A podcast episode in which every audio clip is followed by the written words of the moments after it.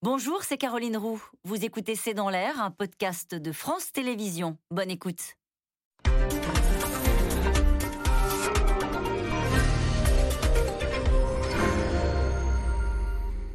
Bonsoir à toutes et à tous. Gaz, essence, électricité, tout flambe et à sept mois de la présidentielle, le gouvernement anticipe la colère et augmente donc de 100 euros, de 100 euros le chèque énergie pour près de 6 millions de ménages. Un chèque qui n'est rien d'autre qu'une subvention aux énergies fossiles.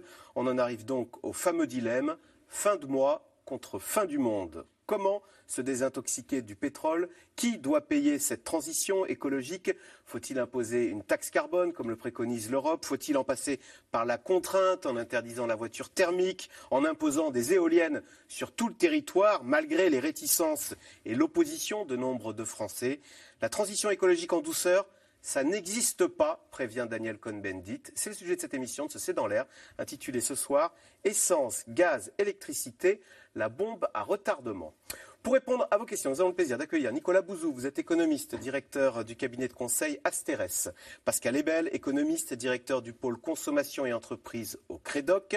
Alix Bouillaguet, vous êtes éditorialiste politique à France Télévisions. Et enfin, Eric Scotto, président et cofondateur de AQO Énergie, co-auteur avec Arnaud Leroy des énergies renouvelables pour les nuls. C'est aux éditions First. Merci à tous les quatre de participer à cette émission euh, en direct. Pascal Ebel, ça a fait la une du Parisien lundi dernier, hein, la hausse du prix de l'essence. C'est quelque chose qui est très visible, qui immédiatement, les, Français le, remarquent, là, ces 15 centimes de plus qu'ont pris euh, le super samplon. Le, le seuil 2 euros qui a été très visible, c'est déjà votre... Sur voilà, et puis ça, se voit déjà un petit peu, euh, depuis c'est un peu monté, on le voit dans, les grandes villes. Donc en effet, il y a une hausse de 16% en un an sur le prix euh, du carburant, le prix de l'énergie au global. Donc forcément, dans le porte-monnaie des Français, ça se voit, d'autant plus que ça avait baissé euh, au début de l'année 2020 par rapport 2021 par rapport à 2020. Donc oui, c'est un peu brutal, comme en 2008, 2007-2008.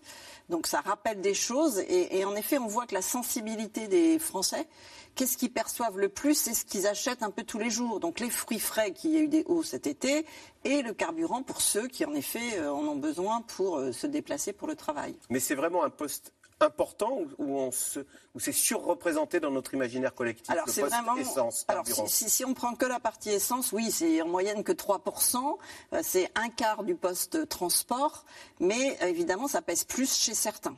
Donc euh, c'est un peu ça la, difficulté. Pour ceux qui utilisent la voiture tous les jours et donc ça fait des, différences territoriales. Pour ceux qui ne euh, vivent pas dans les grandes métropoles et comme ça se combine avec le logement, donc l'énergie du logement, donc là qui est aussi il y a vraiment la hausse qui est la même, hein, 13 le gaz, le fuel, voilà et l'annonce en plus euh, de la hausse du prix du gaz et donc selon si on habite, dans, on habite dans une maison ça coûte beaucoup plus cher de se chauffer que si on est dans un petit appart. Donc forcément ceux qui vivent dans les zones rurales ont plus de dépenses que dans les grandes villes. Et vous me disiez d'ailleurs avant l'émission que des ménages ne se chauffent pas l'hiver pour précisément ah économiser sur ce poste. Donc vraiment, il y a de la précarité énergétique, hein, ça c'est certain. Donc euh, oui, il y a des gens qui euh, ne, se chauffent pas euh, en plein hiver quand il fait très froid pour limiter la facture d'électricité. Alors Nicolas Bouzou, pourquoi cette flambée des prix de l'énergie? Le, le, pétrole a pris a quasiment doublé en un an? Oui, alors il était vraiment très bas pour le coup il y a, un an, mais c'est vraiment un effet de la crise. Hein. C'est-à-dire que d'un côté, vous avez eu euh, tout un tas de désorganisations du côté de la production, de l'extraction de matières premières, de biens intermédiaires, parce que en réalité, ce dont on parle sur, l'énergie, vous le retrouvez aussi pas mal sur euh, l'agroalimentaire, mais vous le retrouvez aussi sur des biens euh, comme les semi-conducteurs, par exemple. Hein. Donc il y a vraiment eu des, phénomènes de, désorganisation et aussi des phénomènes de désorganisation du transport. D'ailleurs, quand vous regardez le coût du fret maritime, le coût du fret aérien aussi, du, du fret maritime, il est à des niveaux extrêmement élevés. Donc ça, c'est la crise, hein, si vous voulez. Donc toute la chaîne de production qui a été perturbée par le Covid. Voilà, donc l'offre perturbée, ça commence à s'arranger, mais, mais ça commence, et la demande très forte, euh, parce que la reprise euh, est, très forte. Elle a commencé en Asie, euh, aux États-Unis, elle est forte, elle est aussi d'ailleurs assez forte dans les pays européens, y compris en France.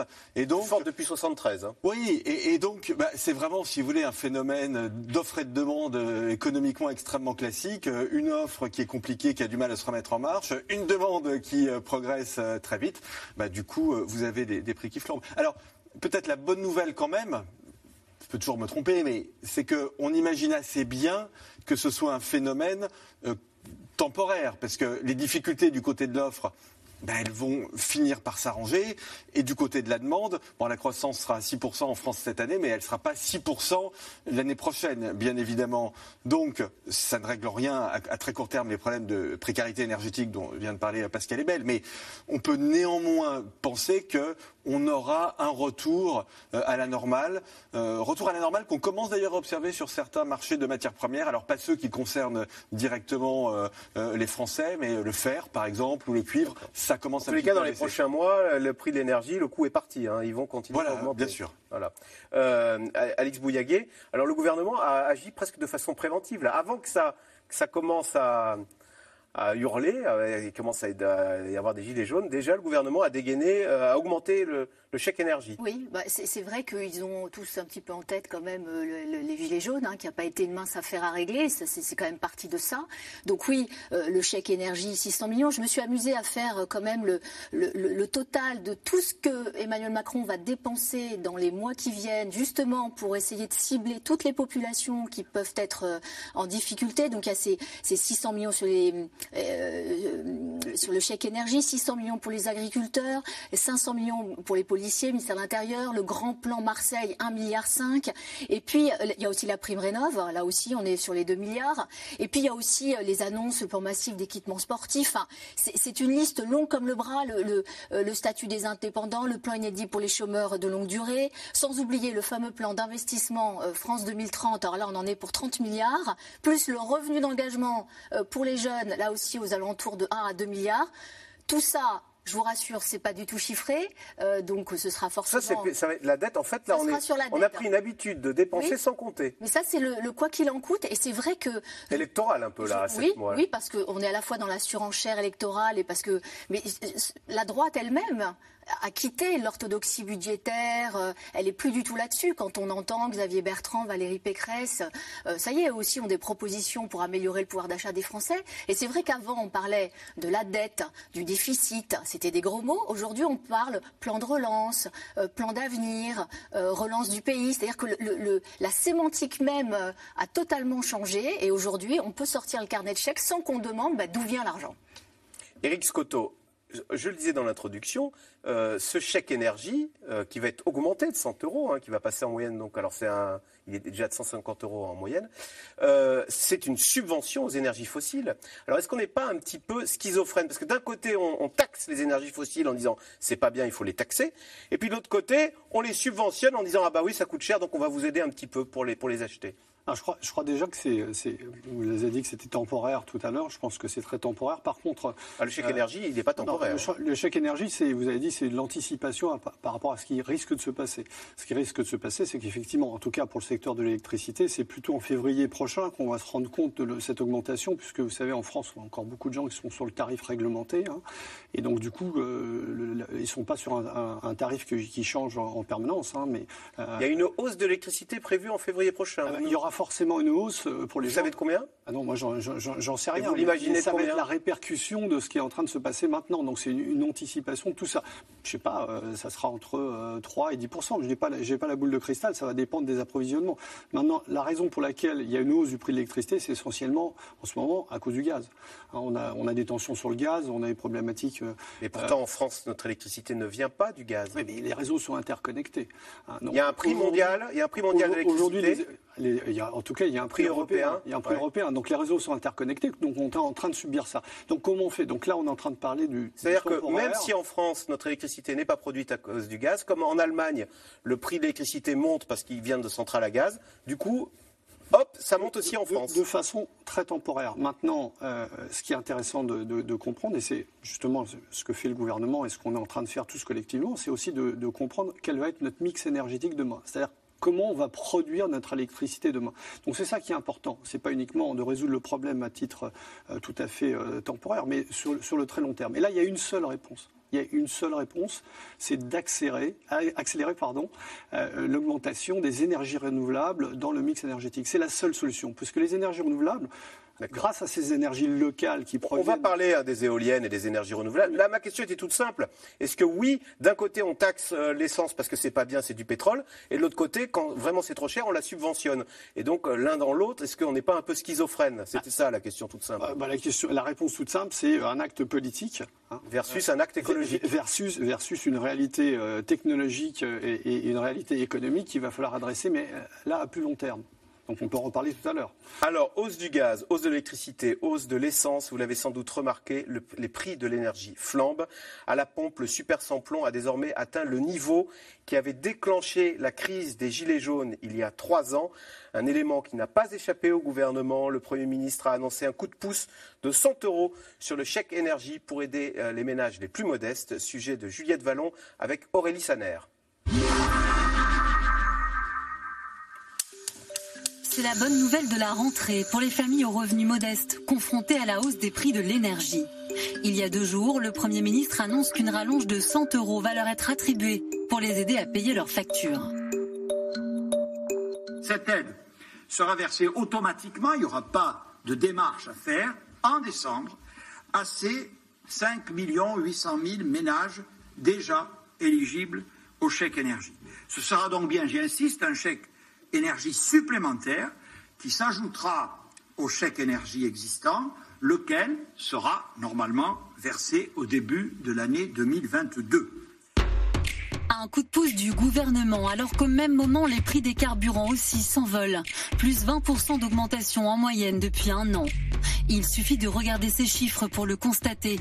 À la pompe, le prix atteint aujourd'hui 1,58€ pour le litre de samplon 95 et 1,44€ pour le litre de diesel. Alors dans cette station-service parisienne, la différence fait un peu mal au moment de payer son plein. J'arrivais rarement sur ces montants-là sur la Smart en gasoil. En général, c'était dans les 30, 40, 35, 39 euros. Là, euh, ça représente un budget un peu plus important, je trouve. Bon, ça reste une petite voiture, heureusement, mais il n'empêche que, bon, bah, si on roule beaucoup, c'est clair que ça va, peser dans le budget. Si on reprend l'exemple des gilets jaunes, on est largement au-dessus de ce qu'il y avait avant les gilets jaunes, donc euh, on voit qu'on augmente de partout, tout augmente de toute façon. Les Gilets jaunes, un mouvement social provoqué par la hausse des carburants et l'annonce de la taxe carbone à l'automne 2018. Une contestation que l'État a toujours en tête et ne souhaite pas revoir naître. À l'époque, Emmanuel Macron avait dû annuler la hausse des taxes sur le carburant tout en se justifiant. On vit avec cette difficulté euh, sur le prix du carburant, on la connaît, et comme je l'ai souvent rappelé, les trois quarts de la hausse, ce sont les marchés mondiaux. Les marchés mondiaux, où le prix du baril de brut a bondi également en un an, passé de 45 dollars à 73. Une hausse due à la reprise de l'économie mondiale post-Covid et à la forte demande en hydrocarbures. Mais le marché devrait se stabiliser. Autant je suis incapable de prévoir comment vont évoluer les prix, autant je peux dire que si jamais les paramètres ne bougent pas, c'est-à-dire la demande pétrolière euh, reste stable parce que l'activité économique est bonne, les prix pourraient très bien rester à ces niveaux-là. Un budget énergie qui flambe aussi avec le gaz. Se chauffer ou faire sa cuisine avec ne passe pas inaperçu sur la facture. Depuis le 1er septembre, la hausse est de 7,9% en plus pour les près de 3 millions de Français qui ont un contrat à tarif réglementé. On est obligé de subir ça. Moi, tant que c'est moins que l'électricité, je ne change rien. Mais euh, je pense que euh, la réflexion viendra la prochaine fois euh, si euh, c'est égal à l'électricité. Mauvaise nouvelle, les prix de l'énergie déjà très hauts pourraient encore grimper avec une énième augmentation de l'électricité au printemps prochain. Autre source d'inquiétude pour la stabilité des prix, la présidente de la Commission européenne Ursula von der Leyen a présenté cet été un pacte vert très ambitieux pour réduire les émissions de carbone au sein de l'Union. Le principe est simple. Les émissions de CO2 doivent avoir un prix. Un prix sur le CO2 qui incite les consommateurs, les producteurs et les innovateurs à choisir des technologies propres, à s'orienter vers les produits propres et durables. Traduction, une taxe carbone pourrait être mise en place aux frontières de l'Europe pour faire payer ceux qui ne respectent pas les exigences imposées par Bruxelles en matière climatique. Les prix de certains produits risquent donc de grimper encore, au détriment sans doute des consommateurs. Pascal Ebel, question téléspectateur. Euh, mis à part les salaires, qu'est-ce qui ne va pas augmenter? C'est vrai qu'on a vu les chiffres de l'inflation dans la zone euro, plus 3% les producteurs de pâtes disent ben, est même obligé d'augmenter le prix des pâtes, pas, faute de blé. Alors c'est vrai que ce sont vraiment les, biens essentiels qui, dont les prix augmentent. Euh, et donc on voit bien l'alimentation qui va augmenter dans les prochains mois. Les négociations sont en cours. On a vraiment une hausse du, logement en fait en général. Donc c'est ça qui pèse le plus, notamment sur les 20% les, plus modestes. Donc c'est ça qui, fait cette baisse de pouvoir d'achat qu'on appelait pouvoir d'achat effectif euh, à un moment donné. Donc qu'est-ce qui ne va pas augmenter? Les ménages sont plus ou moins sensibles à la hausse des prix du logement, enfin de, de tout ce qui a trait au logement euh, c'est ce que Laurent Berger appelle le reste à vivre. il n'est pas le même suivant le. Alors vraiment, selon euh, si on est jeune, ça pèse beaucoup plus. Le logement, au total, c'est 24% le post-logement. Et puis chez les plus jeunes, chez les plus modestes, ça pèse plus. Euh, parce qu'en effet, ils ne dépensent pas des choses qui sont comme les loisirs, sur lesquels, en effet, on a plutôt des baisses de prix. Ce qu'on appelle les dépenses contraintes. Voilà, c'est vraiment les dépenses contraintes. Donc, à un moment, on disait que on appelait ça le pouvoir d'achat effectif. Quand on enlève hein, le logement, qu'est-ce qui reste? Et c'est vrai qu'on voit qu'il y a des différences très fortes selon les catégories sociales et puis ça, selon les, tranches d'âge en fait. Hein. les plus jeunes ont ces contraintes aussi plus fortes. Donc qu'est-ce qui baisse comme prix? Ben, En effet, ce sont plutôt les, dépenses de loisirs. Là, la restauration, 0%. On en parlait, on se disait ça va augmenter. Pas du tout. Hein, depuis 4-5 euh, mois, le quand vous allez au restaurant, les prix ne bougent pas. Donc il y a vraiment des secteurs où euh, bah, c'est quand même ces secteurs qui, où les dépenses sont plus fortes pour les plus, les plus aisés. Donc euh, c'est toujours sur les postes qui pèsent le plus pour les plus modestes qu'il y a des hausses de prix en ce moment. Et c'est ça qui, crée en effet euh, des, inégalités, des, fractures dans la société. Du coup, cette question, Alix Bouillaguet, essence, gaz, électricité, pourquoi l'exécutif ne baisse-t-il pas les taxes? Le gouvernement cherche-t-il un affrontement social? En fait, ces taxes sur quelque chose d'aussi indispensable que l'énergie, elles sont très impopulaires. Ah bah oui, elles sont très impopulaires et c'est vrai que ça c'est ressenti tout de suite euh, euh, dans, le portefeuille. Et c'est vrai que, euh, on en reparlera tout à l'heure, la taxe carbone bah oui. qui, va arriver par le biais de l'Europe, ça va forcément poser un problème. Et peut-être même, là aussi, peut-être un effort de sémantique pour peut-être éviter surtout ce mot tabou de taxe carbone. Alors il faudrait lui trouver un autre nom. Un joli nom. On a parlé de contribution énergie-climat. Donc on contribue à préserver euh, le climat en payant une taxe. Alors on appelle ça contribution énergie-climat. S'éloigner effectivement de ce qu'on appelait à un moment l'écologie punitive pour quelque chose qui, qui, euh, euh, qui fasse que les Français sentent qu'on se fait du bien, peut-être quelque chose voilà, qui, qui, nous ramène à notre propre bien-être et à notre une meilleure manière de, de, vivre. Hum. Nicolas Bouzou, est-ce qu'on souhaite bien du courage au gouvernement pour imposer cette fameuse taxe carbone? Bah, Édouard Philippe s'y était essayé, hein, il a déclenché les gilets jaunes.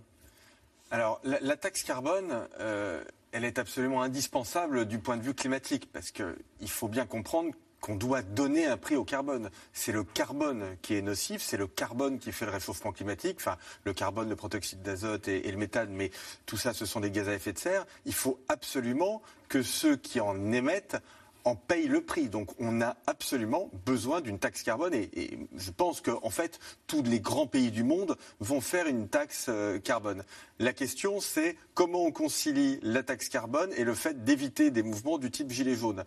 Et on voit quand même que les réflexions commencent à, à avancer. L'idée, ce serait de dire, il faut absolument que nos concitoyens soient persuadés, parce que ce sera vrai, que la totalité, la totalité du produit de cette taxe carbone, elle sera rétrocéder à ceux qui en ont le plus besoin. Parce que, je vais être extrêmement euh, concret, la taxe carbone, ça veut dire que par exemple, peut-être que dans quelques années, il faudra changer, euh, remplacer les chaudières à gaz par euh, des pompes à chaleur. Parce que le gaz sera devenu cher en raison de cette taxe carbone. Si on rétrocède le produit de cette taxe carbone à ceux qui n'ont pas suffisamment d'argent pour faire ce changement, on a un système qui est juste. Donc, alors que si ça alimente le budget général. Voilà, exactement. Alors, ça pose une petite difficulté euh, technique parce que euh, en France, euh, on n'a pas le droit de faire ça. C'est-à-dire qu'en France, quand il y a une taxe, elle va dans le budget général. Donc, je suis très sensible à ce que vous dites. En réalité, ça ne peut pas être une taxe. Il faut que ce soit un autre dispositif. Alors on peut appeler ça ah, contribution, etc. Parce qu'il faut qu'il y ait un tuyau qui soit branché ah. du produit du revenu vers les gens qui en auront besoin. Mais il y a un moment où il faut avoir le courage de dire que euh, aucun climatologue, aucun économiste qui regarde sérieusement ces questions pense qu'on puisse échapper à l'équivalent d'une taxe carbone. Mmh. Euh, Éric Piolle parlait d'un ISF vert.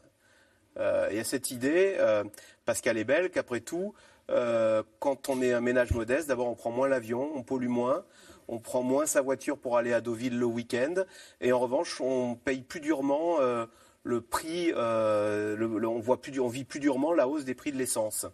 Oui, oui, c'est vraiment une réalité. hein. C'est-à-dire quand on regarde euh, le quart des, plus modestes, ils pèsent euh, beaucoup moins. Enfin, il y a un écart énorme hein, en fait entre les plus aisés, parce que évidemment l'énergie, ça finance aussi la fabrication de biens. Donc quand on achète beaucoup plus de biens, quand on est plus riche, on achète plus de voitures, on achète plus de machines, etc. Forcément, on dépense beaucoup plus, on pèse plus. Donc en effet, il faut trouver un système où euh, on va aider les plus modestes et, et on laisse très haut le prix du carbone euh, pour ceux qui ne sont pas aidés. Alors cette contrainte climatique, voilà, elle nous, un, elle nous impose de taxer le carbone, de, de taxer ces énergies fossiles. Il y a une deuxième chose qui apparaît, euh, Nicolas Bouzou, avec le pacte vert, c'est au fond de la question des relocalisations. On le voit, vous le disiez tout à l'heure, il y a eu des tas de perturbations. On se rend compte que nos chaînes de production automobile sont perturbées parce qu'on n'a pas les semi-conducteurs qui viennent de Taïwan. On se rend compte qu'on n'a plus de blé pour mettre dans nos parce qu'il y a une mauvaise récolte au Canada. Est-ce que dans, ça a encore un sens que d'importer de l'autre bout de la planète des denrées ou des produits qu'on pourrait faire euh, de façon locale?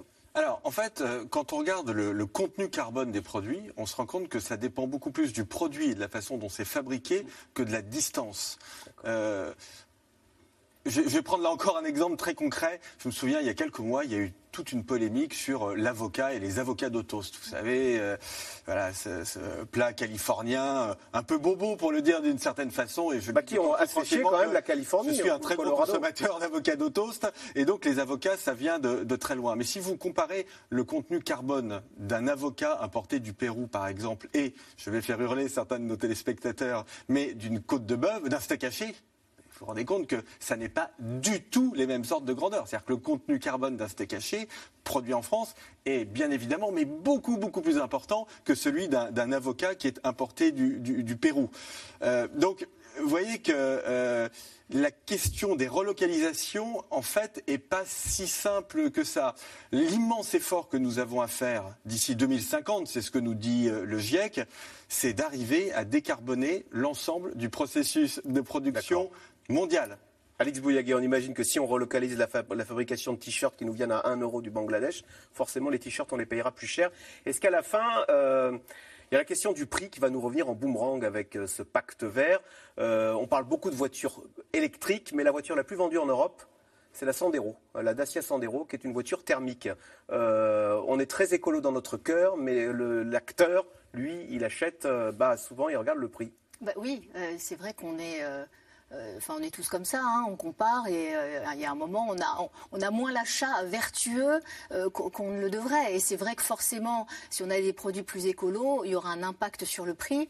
Et ça, effectivement, je pense que le, le gouvernement est très vigilant là-dessus parce que tout ne peut pas augmenter. Et puis d'autant qu'il y a aujourd'hui une petite musique sur les salaires, sur, euh, sur, sur- sur ces salaires qui, qui, qui, qui, Qui ne suivent pas ne suivent la pas. hausse du des coûts. Et, et donc, euh, il y a un moment, forcément, se posera la, la- la question de, ben voilà, du, salaire. Comment est-ce qu'on fait pour revaloriser aussi le travail? Qu'est-ce qu'on peut faire pour euh, euh, accompagner les, les formations pour que finalement ce, ce salaire paie? Euh, C'est vrai qu'il y a la petite musique aussi en ce moment. Faut-il ou pas donner le coup de pouce, un coup de pouce au, au SMIC? Euh, Alors, euh, Il a été augmenté, mais c'était Il une augmentation augmenté, mécanique un vrai coup de due à l'inflation. a Ce priori, qu'on appelle un coup de pouce, c'est au-delà de la mécanique pure. hein. Oui, donc a priori le, le- le gouvernement est, fera est- hostile, hostile, mais il est très soucieux. Il, il souhaite que dans certaines branches, euh, on travaille justement cette question du, salaire et de la euh, voilà, possibilité de pouvoir euh, l'augmenter. Pascal est belle. Euh, le consommateur, au moment de l'achat, est-ce qu'il est sensible à la question environnementale? Quand il achète une voiture, quand il achète un t-shirt qui peut venir du Bangladesh à 1 euro, fait dans des conditions qu'on imagine?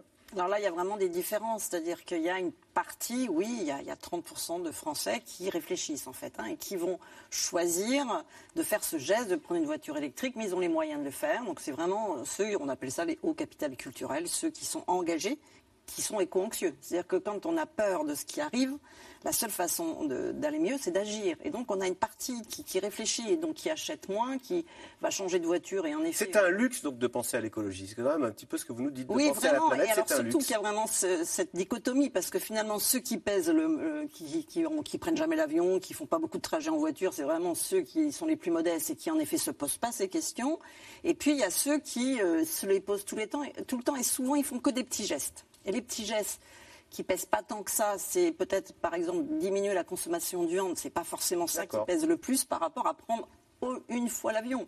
Et c'est ça, c'est peut-être qu'à l'échelle individuelle, si on regardait plutôt quand on consomme, quels sont les, gestes qui font que globalement ça fait diminuer les choses, en effet, c'est acheter de l'occasion, c'est réparer, c'est pas changer sa, machine, parce que ce qui pèse le plus, c'est changer une machine. Hein. Enfin, c'est vraiment ça, parce que pour la produire, il y a besoin de beaucoup de carbone. Alix Bouillaguet, quand on entend ça, on comprend que le succès du vote écolo euh, dans les grandes villes, euh, c'est un vote assez bobo urbain finalement. Oui. Euh, bah oui, parce que forcément, à la campagne, on est confronté à prendre sa voiture, euh, à, vivre différemment en ville. Il y, a des, on peut prendre son vélo pour faire des trajets. Euh, et c'est vrai que ce sera intéressant d'ailleurs de voir comment, dans cette présidentielle, l'écologie va, se diffuser sur, sur tout le territoire. Après, il y a aussi euh, Éric Piolle à, Grenoble, il a fait aussi cette ville un petit laboratoire. Euh, on va voir. Après, les, candidats écolos, c'est vrai qu'ils sont chacun sur des projets. Ils ont quand même des dénominateurs communs, mais ils ont des projets différents, une approche plus ou moins radicale. Et ça aussi, il euh, faut voir quelle sera l'appréhension par les Français. Est-ce qu'il faut aller un petit peu à la, à serpe ou au contraire y aller plutôt à la méthode douce? Mmh. Éric Scotto, ça quand on, dit tout ça, on se dit qu'on souhaite bien du courage pour euh, taxer davantage ces énergies fossiles ou taxer davantage euh, ces automobiles à moteur thermique euh, au prétexte qu'elles rejettent davantage de CO2 que les voitures hors de prix des grandes marques américaines 100% électriques. Écoutez, je, vais réagir un petit peu sur tout ça, mais c'est une obligation. C'est-à-dire que le pacte vert européen, pour la première fois, on va mettre au cœur du débat la problématique environnementale. Le problème n'est pas uniquement économique, c'est un problème climatique. On n'a pas le choix. On n'a pas le choix. Donc aujourd'hui, vous disiez tout à l'heure, très bien, la Dacia, première voiture euh, vendue en Europe, magnifique. 2038, interdiction des voitures thermiques en Europe.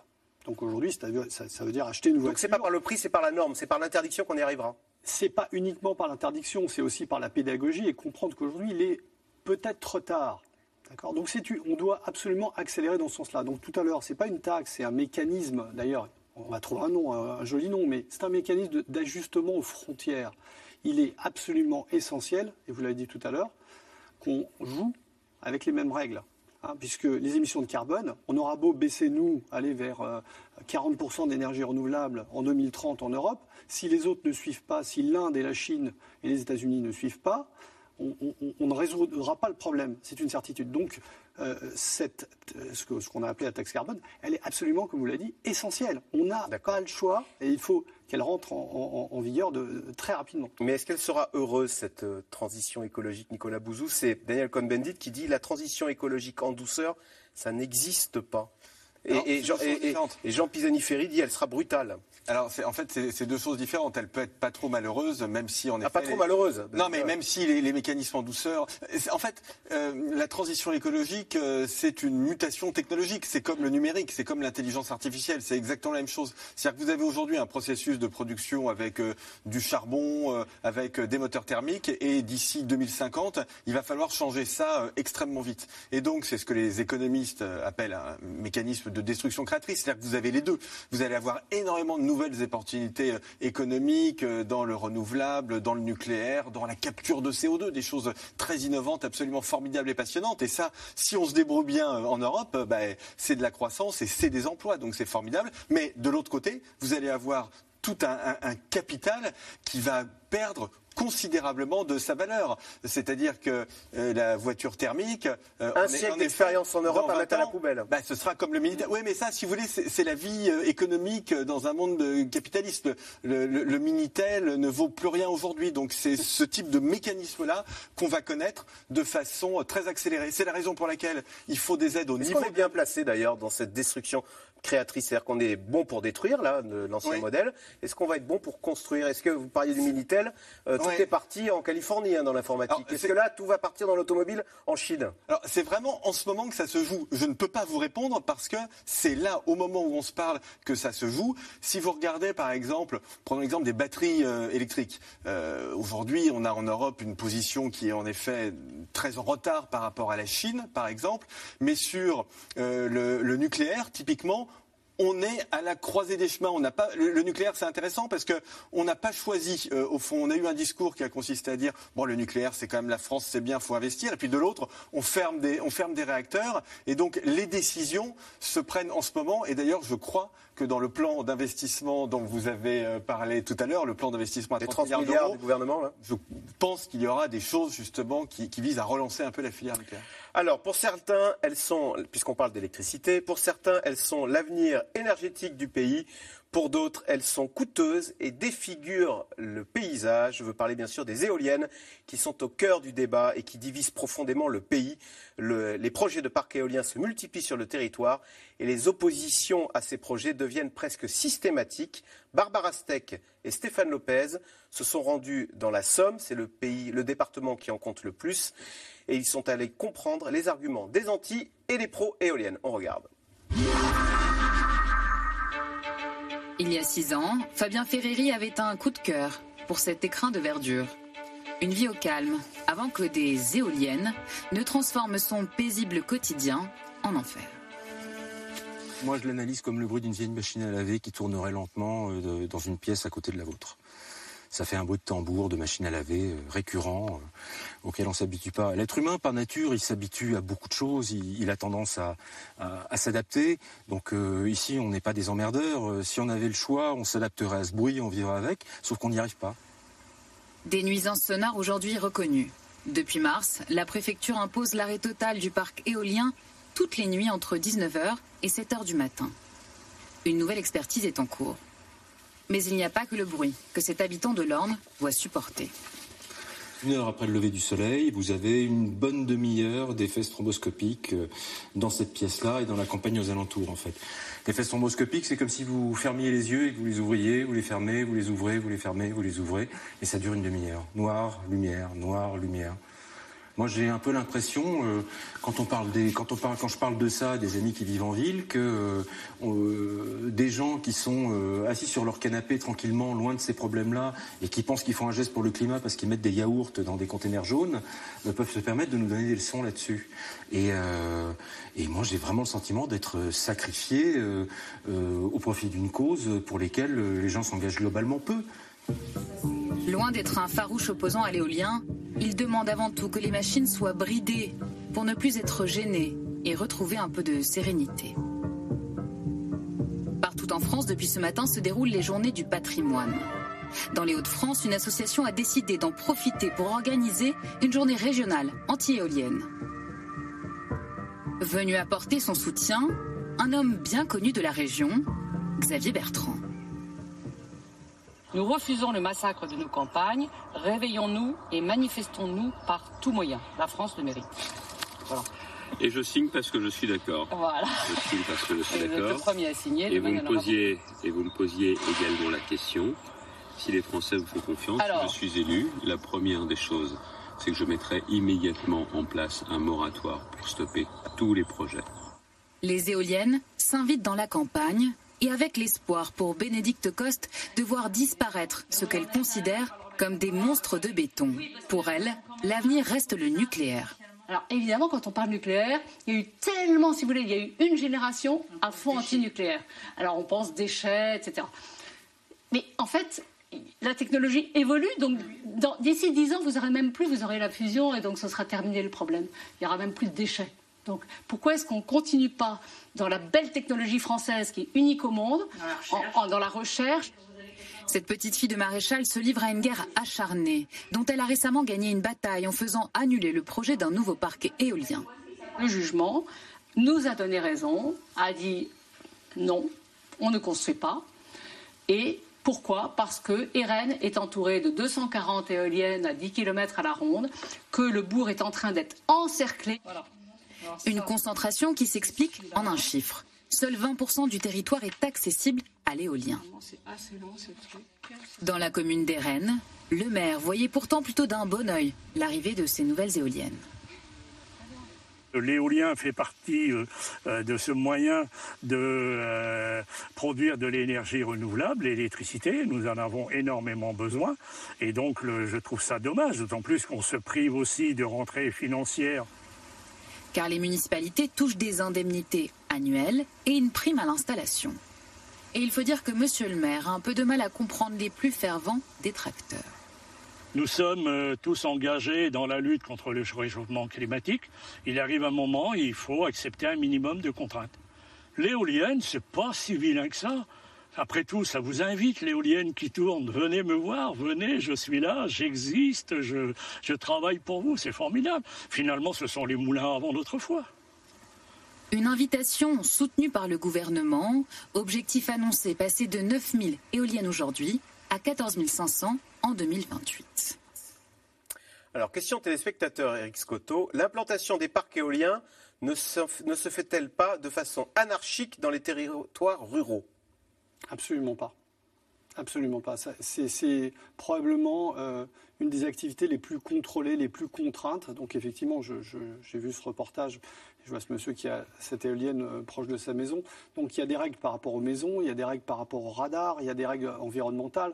Ça prend énormément de temps avant d'implanter un parc éolien. Après, je rêverais qu'un jour, vous fassiez exactement le même reportage, venir euh, interroger les citoyens, les élus, etc., sur des territoires ruraux où ça se passe bien aller à Gironville, Beaumont-en-Gâtinais et demandez-leur pourquoi. Alors pourquoi, pourquoi, pourquoi dans certains euh, endroits ça se passe mal et dans d'autres ça se passe bien? La concertation, la co-construction. Qu'est-ce qui a été raté là où ça se passe Alors je ne suis pas là pour critiquer, je ne connais pas ce parc, euh, euh, donc je ne peux, pas, peux pas juger. Il y a certainement quelque chose qui a été raté. Après, vous ne faites jamais l'unanimité sur un projet, ça c'est une certitude.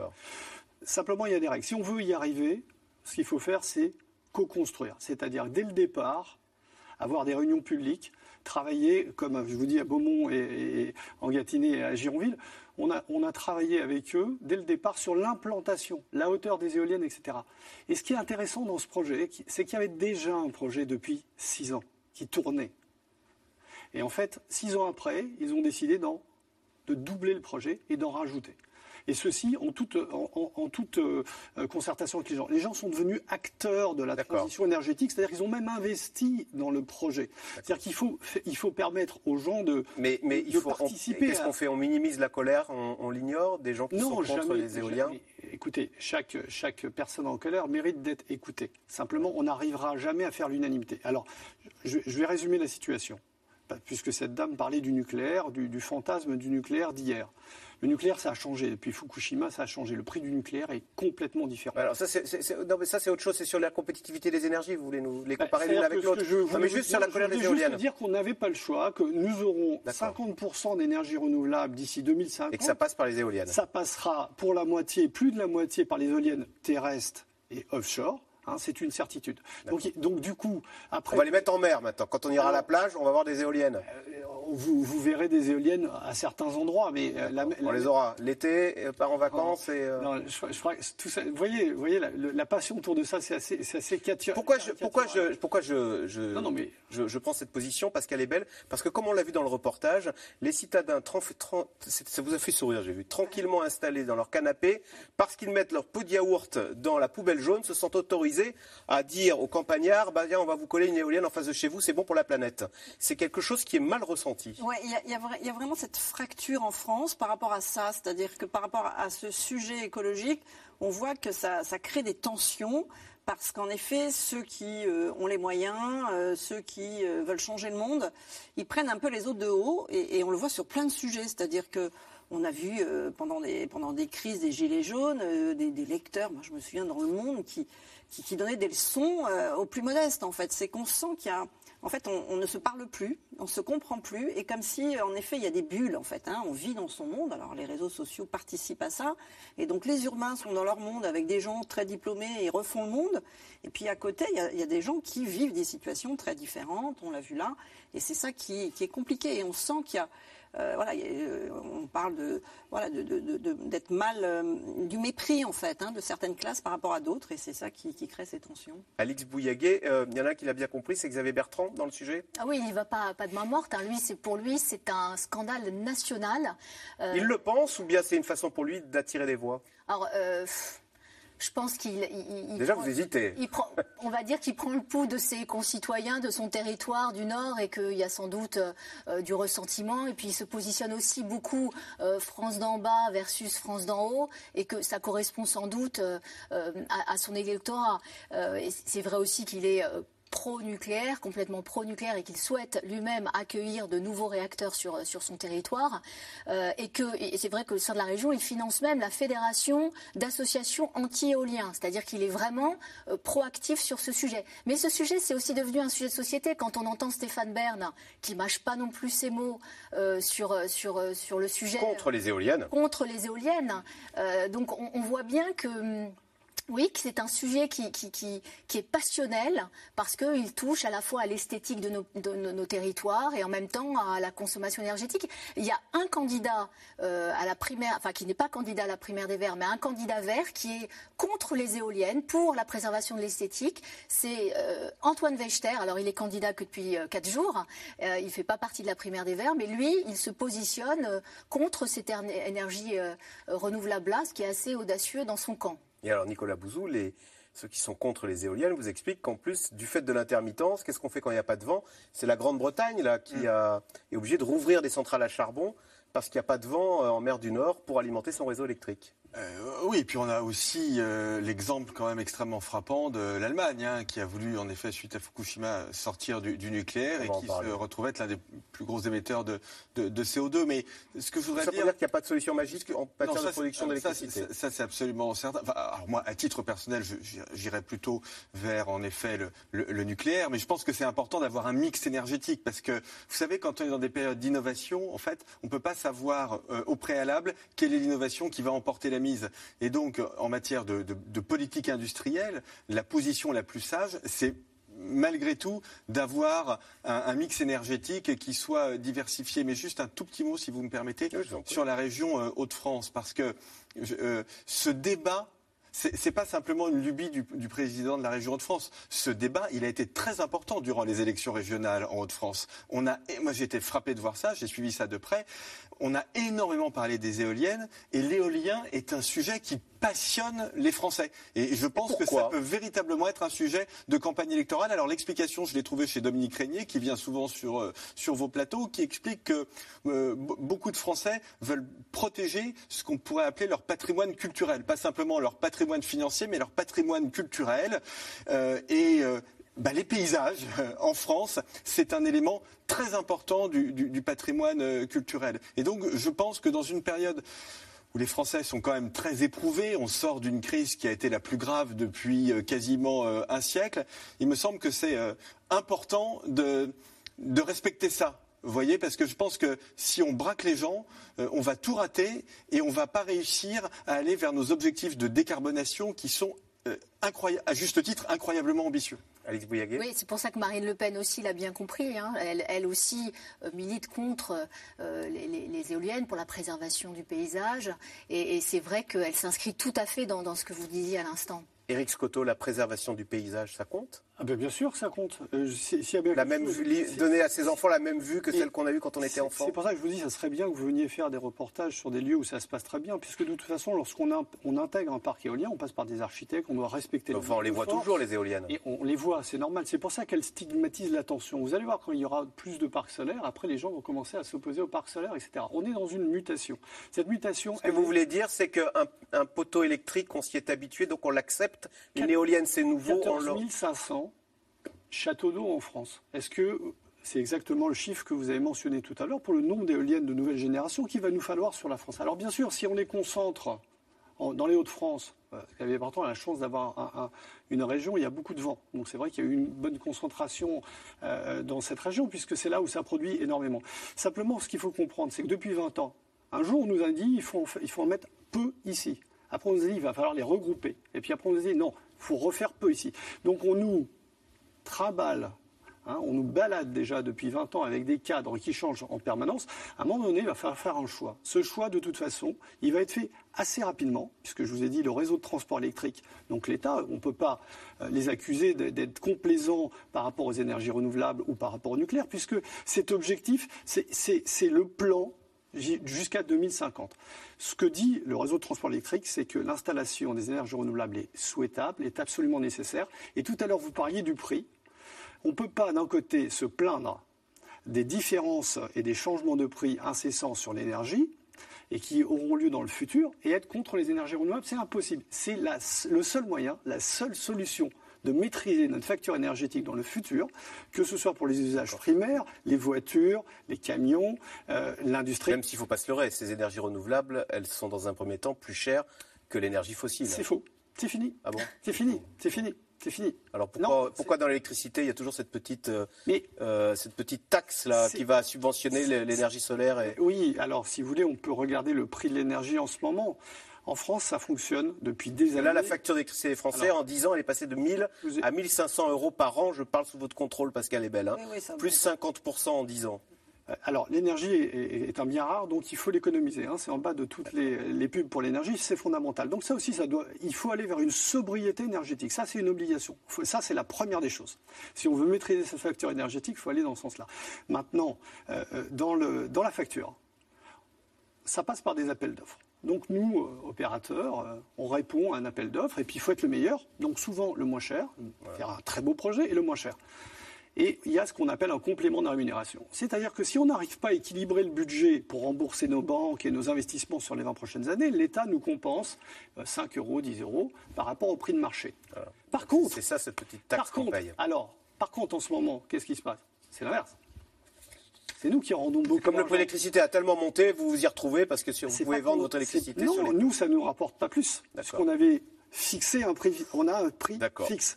Par contre, euh, le surplus, on le reverse. Ouais, ça c'est l'un des ah non, problèmes. ne soyez pas sceptique par rapport à ça. Non, je, suis chez Nicolas Bouzou. C'est la, la, facture d'électricité, c'est un art de complexité. D'abord, je crois qu'il y a euh, un tiers de taxes, un tiers de euh, un tiers de, de, prix de gros et un tiers oh. de, de, distribution, de, diffusion. Mais alors ça, c'est comme dans la santé. Énergie, santé, c'est le même problème. C'est-à-dire que en fait, ce sont des, des biens qui dont on on considère que à peu près tout le monde doit y avoir euh, accès en fonction de ses besoins et avec une qualité à peu près égale. Et donc, on passe forcément par ce que l'on appelle des tarifs régulés. Donc, les tarifs régulés, vous, vous les avez sur le gaz et vous les avez sur l'électricité. Et alors, c'est euh, forcément compliqué. C'est nécessaire et ça génère plein de problèmes. C'est nécessaire parce que si aujourd'hui on avait simplement un prix de marché, si les Français achetaient leur électricité au prix de marché, un tarif non régulé, bah, la facture elle changerait tous les mois avec des à-coups pas possibles. L'électricité a des prix négatifs. Et, donc, hein. oui, par, et donc, évidemment, ce serait, on n'imagine pas que ce soit possible. Donc, on est obligé de faire un tarif régulé qui est un mal nécessaire parce que le problème du tarif régulé, c'est que économiquement, il est toujours trop haut ou il est toujours trop, bas. Il n'est jamais au bon niveau. Il n'y a pas vraiment de solution à ça. Le monde est imparfait. Alors, on a parlé de l'Allemagne tout à l'heure avec ses mines de charbon. C'est vrai que l'Allemagne a fait le choix en 2011 de sortir du nucléaire le plus rapidement possible. Dix ans plus tard, la part du nucléaire dans le mix énergétique allemand a effectivement chuté. Mais pour compenser, eh l'Allemagne doit faire tourner à plein régime ses centrales à charbon et ce, bien sûr, aux grandes dames des défenseurs de la transition écologique. Reportage de Mélanie Nunes et Benoît Thébault.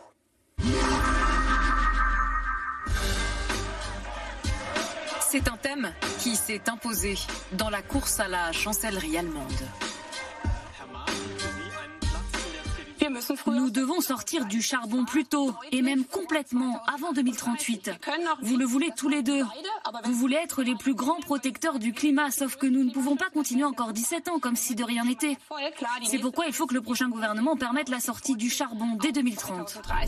Si la candidate fait la leçon à ses rivaux, c'est que Berlin s'est engagé à fermer 84 centrales thermiques à l'horizon 2038. Pourtant, en mai 2020, une centrale à charbon toute neuve est mise en fonctionnement à l'ouest du pays. Une décision qui provoque alors la colère de militants écologistes. Pour nous, cette centrale à charbon ne doit jamais être raccordée au réseau. Une nouvelle en 2020, c'est tout simplement une folie en termes de politique climatique. Et parmi les plus ardents soutiens de la mine, Armin Lachette, l'héritier de la chancelière, qui aime rappeler qu'il est fils de mineur, originaire du bassin rhénan, où est installée la nouvelle centrale à charbon. Le charbon, qui est devenu la première énergie en Allemagne et qui représente 27% de la production. En parallèle, les gaz à effet de serre ont augmenté de 6,3% l'année dernière. Et les mobilisations contre le charbon se multiplient. À l'été 2020, dans cette région minière, des centaines de militants occupent le site de construction d'une future mine de charbon. Ce village, lui, sera prochainement détruit pour le projet. La sortie du charbon dans notre pays n'est absolument pas visible pour l'instant. Ils continuent d'exploiter le charbon sans que personne ne les arrête. Mais le charbon sous ce sol, sous notre village, ne doit pas être extrait, ni en 2038, ni dans 5 ans, ni l'année prochaine. Il faut immédiatement arrêter de détruire la planète. Mais si l'Allemagne ne peut pas se passer du charbon, c'est qu'elle s'est aussi engagée à sortir du nucléaire. 2011, le drame de la centrale de Fukushima au Japon traumatise le monde. Outre-Rhin, les citoyens se mobilisent, pressent la chancelière allemande d'agir. Elle prend alors une décision très ambitieuse. D'ici à 2022, nous allons progressivement renoncer à l'énergie nucléaire. Nous pouvons être la première grande nation industrielle à prendre le virage vers les énergies renouvelables.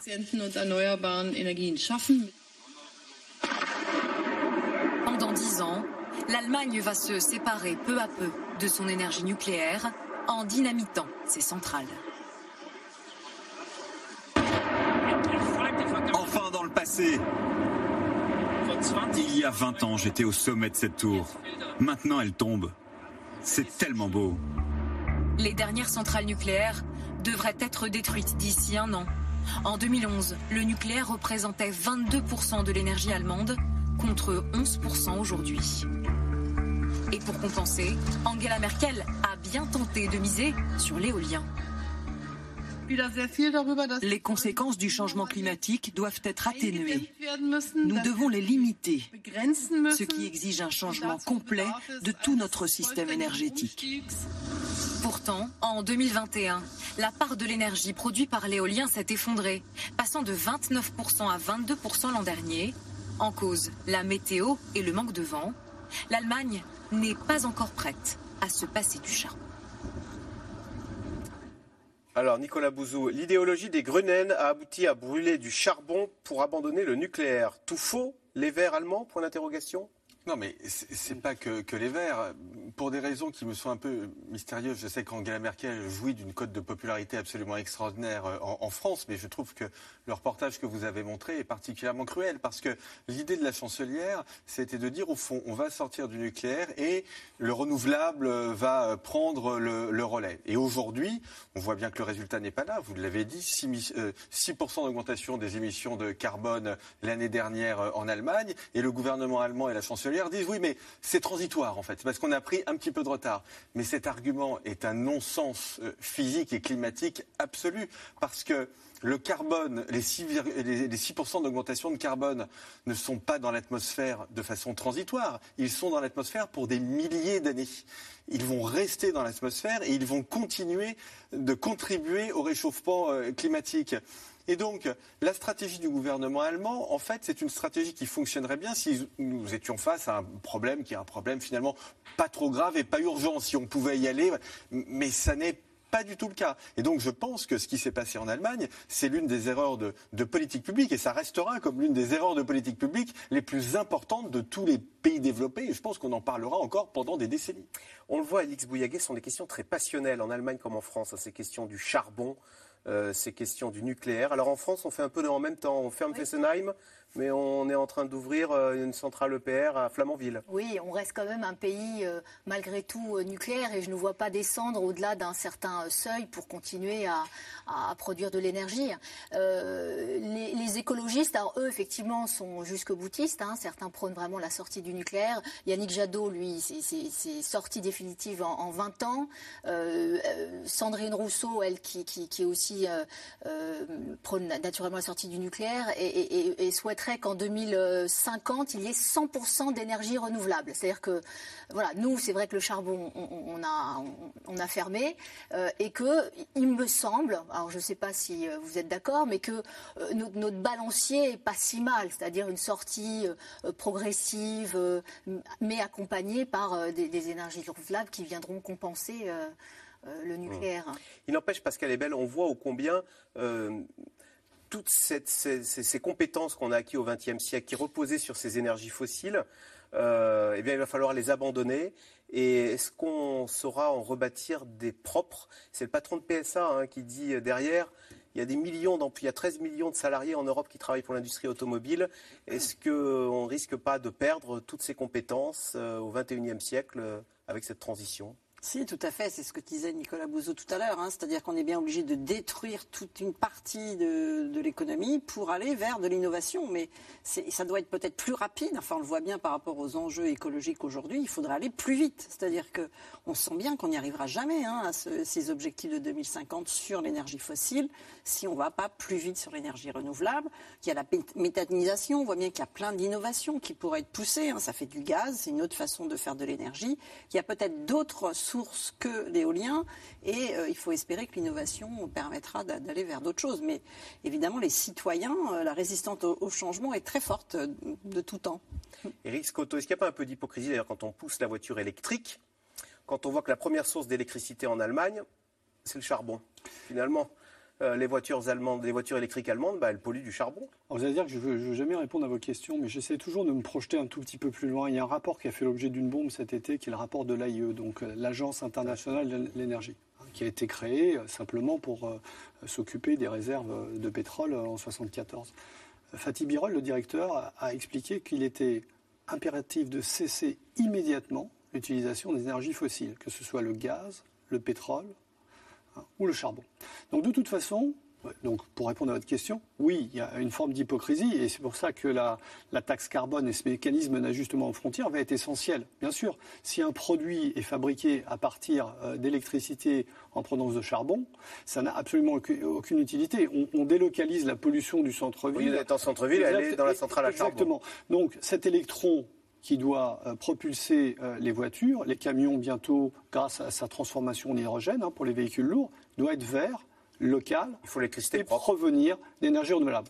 C'est une condition sine qua non. Et c'est exactement la direction dans laquelle le gouvernement et euh, l'annonce qui sera faite dans les, semaines à venir du nouveau plan du réseau de transport électrique sera une augmentation inexorable de la part des énergies renouvelables dans le mix énergétique. Alors après, sur l'Allemagne, sur cette histoire de, de Alors en, violente... en France, l'électricité est, propre déjà à 100%. Bah, hein. le charbon, c'est 0,2%. alors que là, on vient de montrer que c'était 27%. Après, vous savez, euh, toujours euh, plus 6,5%. J'aimerais bien voir par rapport à quelle année de référence, parce que c'est si plus 6,5%. L'électricité allemande produit six fois plus de CO2 que l'électricité oui, mais plus 6,5% là tout à l'heure le chiffre que vous montrez. Est-ce que c'est par rapport à l'année 2020 qui était historiquement l'année où on a consommé le moins de charbon Ça, les statistiques, vous savez ce que les Churchill, on, on leur fait dire ce qu'on veut. Hein. Exactement, exactement. Je donc, ne crois que celle que j'ai falsifiée moi-même. Bref, euh, l'Allemagne va sortir du charbon, c'est voté, ça a été voté en 2020, euh, le paquet énergétique a, été, a été voté, donc c'est 2038. Alors effectivement, les Verts allemands veulent accélérer que ça soit 2035, donc c'est inexorable, on sortira.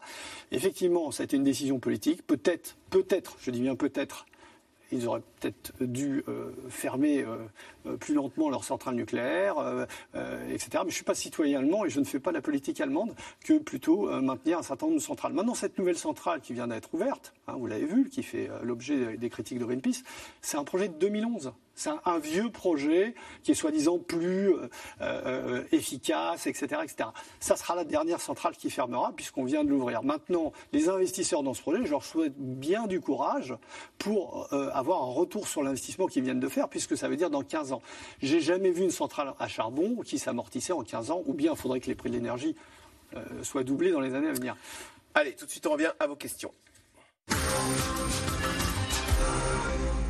Alors, comment expliquer la hausse du prix de l'électricité du gaz et de l'essence. C'est vrai que les trois arrivent en même temps, euh, Nicolas Bouzou. Pourtant, l'électricité chez nous, euh, comme on l'a dit, elle, est nucléaire. Elle vient pas du tout de l'énergie fossile. Oui, alors sauf que euh, en fait, l'électricité qu'on paye, c'est un, prix qui est un prix de marché. Comme on l'a dit tout à l'heure, les marchés sont interconnectés et donc en fait, les mêmes causes produisent les mêmes effets. C'est-à-dire qu'on a une demande de la production L'électricité, il suit le pétrole en fait, parce que nos voisins, ils font, le gaz. le gaz ouais. Ouais, Mais bon, c'est quand même un orti. Hein. En France, on sait bien qu'on a des coûts d'électricité qui d'ailleurs et c'est très documenté pour les entreprises, sont suffisamment bas pour avoir un impact positif sur la euh, compétitivité de l'industrie française. Donc ah, c'est un atout de ah nos industriels d'avoir de l'électricité plutôt moins chère que ce qui, ah se fait chez nos voisins. Ah oui, complètement. Vous avez des secteurs qui consomment énormément euh, d'électricité. Euh, L'aluminium Oui, production de ciment, ce, ce genre de choses. Et l'électricité peut représenter 5, 10, 15, 20% de la valeur ajoutée. Donc c'est vraiment très important. Et donc pour ces secteurs, c'est vraiment un atout en termes de compétitivité.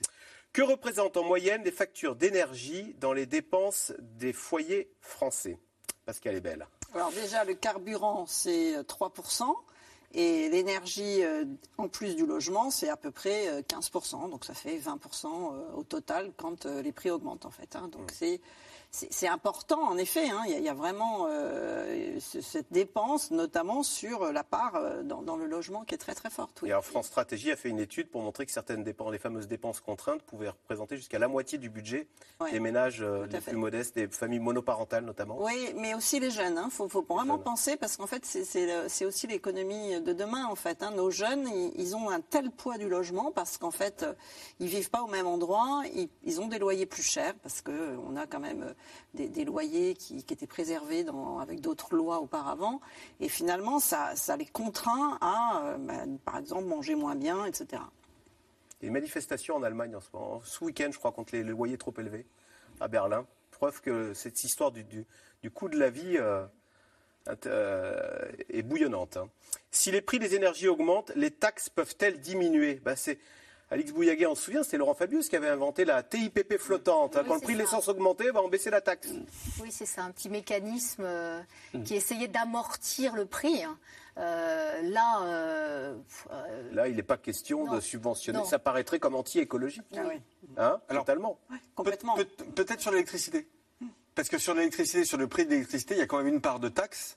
Et là, on pourrait imaginer que le gouvernement diminue cette part de taxe et, notre électricité étant décarbonée, ah. ça n'aurait pas d'effet nocif sur, euh, sur les émissions de carbone. Parce que l'électricité, le nucléaire ne produit pas de CO2. Je dis ça parce qu'il y a cette fameuse enquête qui montre qu'il y a 60% des Français ah oui. qui pensent que le nucléaire il produit il faut le répéter, c'est vraiment le mode de production électrique qui produit le moins de CO2. Les ressources en énergie fossile diminuent, la population mondiale augmente. Pourquoi s'étonner que les prix de l'énergie augmente. Pascal est belle, est-ce qu'on n'est pas confronté à la finitude des ressources Oui, bien sûr, mais c'est pour ça qu'on est passé à l'énergie renouvelable, hein, en fait. Hein. Mais c'est aussi qu'il y, a des effets de spéculation. Hein. C'est-à-dire que sur le prix du, carburant, tout le monde sait, on n'est qu'à 74 euh, dollars du prix du baril. On était à 140 en 2008, en fait. On n'est pas, on n'est pas très haut, en fait. Donc, euh, euh, tout le monde s'attend à ce que justement le prix augmente. Et donc, le prix à la pompe, souvent, l'augmentation est, beaucoup plus forte que le prix du baril, en fait. Il y, a, il y a quand même des spéculations, des gens qui vont stocker, attendre que ça monte, et des pays qui vont le faire. Donc, il y a aussi cette raison-là sur euh, l'augmentation du, prix de l'énergie euh, fossile. La hausse du prix de l'électricité, du gaz et de l'essence peut-elle relancer le mouvement des gilets jaunes? Alix Bouillaguet euh, Oui, après, il faut voir comment il... C'est compliqué de lire dans une boule de cristal. On voit le phénomène des manifestations anti-pass sanitaire, où on sait que les Gilets jaunes font aussi partie de ces manifestations. Est-ce qu'ils vont, je pense, essayer effectivement de, revenir sur le devant de la scène? Peut-être à travers ce biais-là. En tout cas, c'est vrai que Emmanuel Macron, il euh, euh, se soucie de ça, d'où euh, le, carnet de chèques qui a quand même été ouvert. Éric Scotto, plutôt que d'implanter les éoliennes partout, ne faudrait-il pas apprendre à consommer moins d'énergie? Hein, L'énergie la moins chère, c'est celle qu'on ne consomme pas, c'est la fameuse phrase. Je, l'ai dit tout à l'heure, c'est la base. Alors comment on fait pour consommer moins d'énergie? Changer son comportement, il y a des choses toutes simples. On, on, vit tous avec des box Hein, dans, nos, dans, nos, maisons, dans nos appartements. C'est important, ça, l'électronique dans la... votre box le soir, éteignez votre téléphone, éteignez tous ces appareils qui restent en veille. C'est absolument colossal. C'est pas, c'est, pas anecdotique ce que je suis en train de vous dire. C'est colossal. Donc, il y a tout un tas de, de, comportements. On doit adapter nos comportements. Bien sûr, il y a des technologies. Vous avez bien vu, sur, euh, on est passé au LED, donc ça consomme énormément moins, euh, moins d'énergie. Simplement, on est dans le tout électrique. Donc, on sait ce qui consomme le plus d'électricité dans un foyer? Euh, alors, J'imagine que c'est plutôt les machines à laver. Si, vous avez la climatisation, ça, ça, consomme énormément, ça c'est terrible. Euh, ensuite, il va falloir changer ce comportement. C'est-à-dire que la machine à laver, il va falloir la faire à midi. Hein, c'est-à-dire quand le soleil sera au zénith. Et lorsqu'on aura une proportion beaucoup plus importante de production euh, d'énergie grâce au soleil, il faudra consommer au moment où on a le plus d'énergie ah disponible. Les énergies renouvelables, c'est infini. Vous l'avez dit tout à l'heure, j'ai adoré ce que vous avez dit, c'est infini. C'est infini. Les ressources fossiles vont s'éteindre rapidement. Maintenant, ce n'est pas la raison pour laquelle il faut accélérer la fin des ressources fossiles. C'est parce que vous avez vu ce qui se passe, ces événements climatiques. Il y a une accélération d'événements climatiques violents. Donc, allez demander aux gens de l'Aude euh, euh, et du Gard de la semaine dernière ce qu'ils pensent euh, de tout ce qui est en train de se, passer. et est-ce qu'il faut aller vers une transition énergétique plus rapidement? Ben, C'est une certitude. Donc, énergie renouvelable, infinie. Maintenant, il y a des continents, imaginez, l'Afrique va doubler de population, imaginez que les Africains se mettent à consommer autant que nous. Donc la chance euh, de l'Afrique, hein, pour, pour, localiser et pour euh, que, que l'Afrique se développe, ce sont les énergies renouvelables. Et je reviens à la taxe carbone, elle est nécessaire pour réajuster le mécanisme et que lorsqu'on produit un bien en Chine ou on produit un bien ailleurs, il soit fait sans carbone. Alix Bouillaguet, Eric Scotto rappelait les inondations qu'on a connues dans le Gard. Il y en a eu aussi des terribles en Allemagne, il y a eu en Belgique, il y a eu cette canicule sur tout le pourtour méditerranéen, il y a eu ce dôme de chaleur 50 degrés dans l'ouest canadien. Euh, cet été cataclysmique que nous avons euh, vécu, on a l'impression que bizarrement, ça ne pousse pas le, vote écologiste euh, alors qu'on est en, à sept mois d'élection présidentielle bah, Il faut, voir, il hein. faut voir quand même ce qui, ce qui va se passer euh, dans, huit mois. Euh, mais Éric Jadot, porté malheureusement par ces événements, pourrait créer la surprise? Oui, en tout cas, je pense quand même que. Si c'est lui, hein. si c'est lui, on va être prudent avec les prudent, euh, je pense quand même qu'il y, a une prise de conscience qui effectivement est compliquée de toujours passer du, des paroles aux actes, mais il me semble quand même qu'il y a un frémissement. Les européennes, les, les, euh, les, Verts sont, sont, très bien sortis. Il y a quand même tous les partis se sont appropriés cette Tous les partis ont totalement verdi leur programme, donc c'est quand même dans l'air du temps. Surtout les jeunes, c'est les jeunes. En fait, il y a vraiment une prise de conscience complètement générationnelle. Donc les jeunes ont voté aux européennes alors qu'ils ne votaient plus. Et ils ont voté écologique. Donc en effet, c'est vraiment le sujet des nouvelles générations. Et donc il faut penser à eux aussi pour les plus âgés qui seront plus là quand il y aura des dégâts. Avec la hausse du prix des carburants, les Français se tournent-ils de plus en plus vers les véhicules électriques? Parce qu'elle est belle. Parce qu'on a dit tout à l'heure, la voiture la plus vendue d'Europe, c'est la fameuse Sandero, qui n'est pas électrique. Hein. Non, je pense qu'en effet, le prix l'écart de prix est trop fort. Donc on a euh, très peu de gens qui achètent d'électrique. On est à 5-6% quand même hein, des, achats. Donc, euh, électrique pur, mais avec les, avec, les, hybrides, on monte à près oui, 25. mais alors là, comme c'est un peu contesté en termes d'impact carbone, euh, c'est pas sûr que c'est ce qui se développe, mais c'est pas ça qui restera. Les classes moyennes exclues des aides n'ont pas les moyens de changer de chaudière, de fenêtre, de voiture. On fait comment? Nicolas Bouzou Voilà, c'est tout le problème. C'est la raison pour laquelle il faut aussi, on le fait, mais il faudra aussi subventionner, subventionner l'offre pour faire diminuer les prix. Parce que ce serait évidemment absurde de donner des chèques énergie à, tout eh le monde. Je rappelle qu'il y a quand même, de mémoire, 5 800 000 foyers qui touchent le chèque énergie, ce qui est important. C'est la fin de cette émission. Merci beaucoup de votre fidélité. Lundi, Caroline Roux, vous restez sur France 5 à suivre C'est l'hebdo.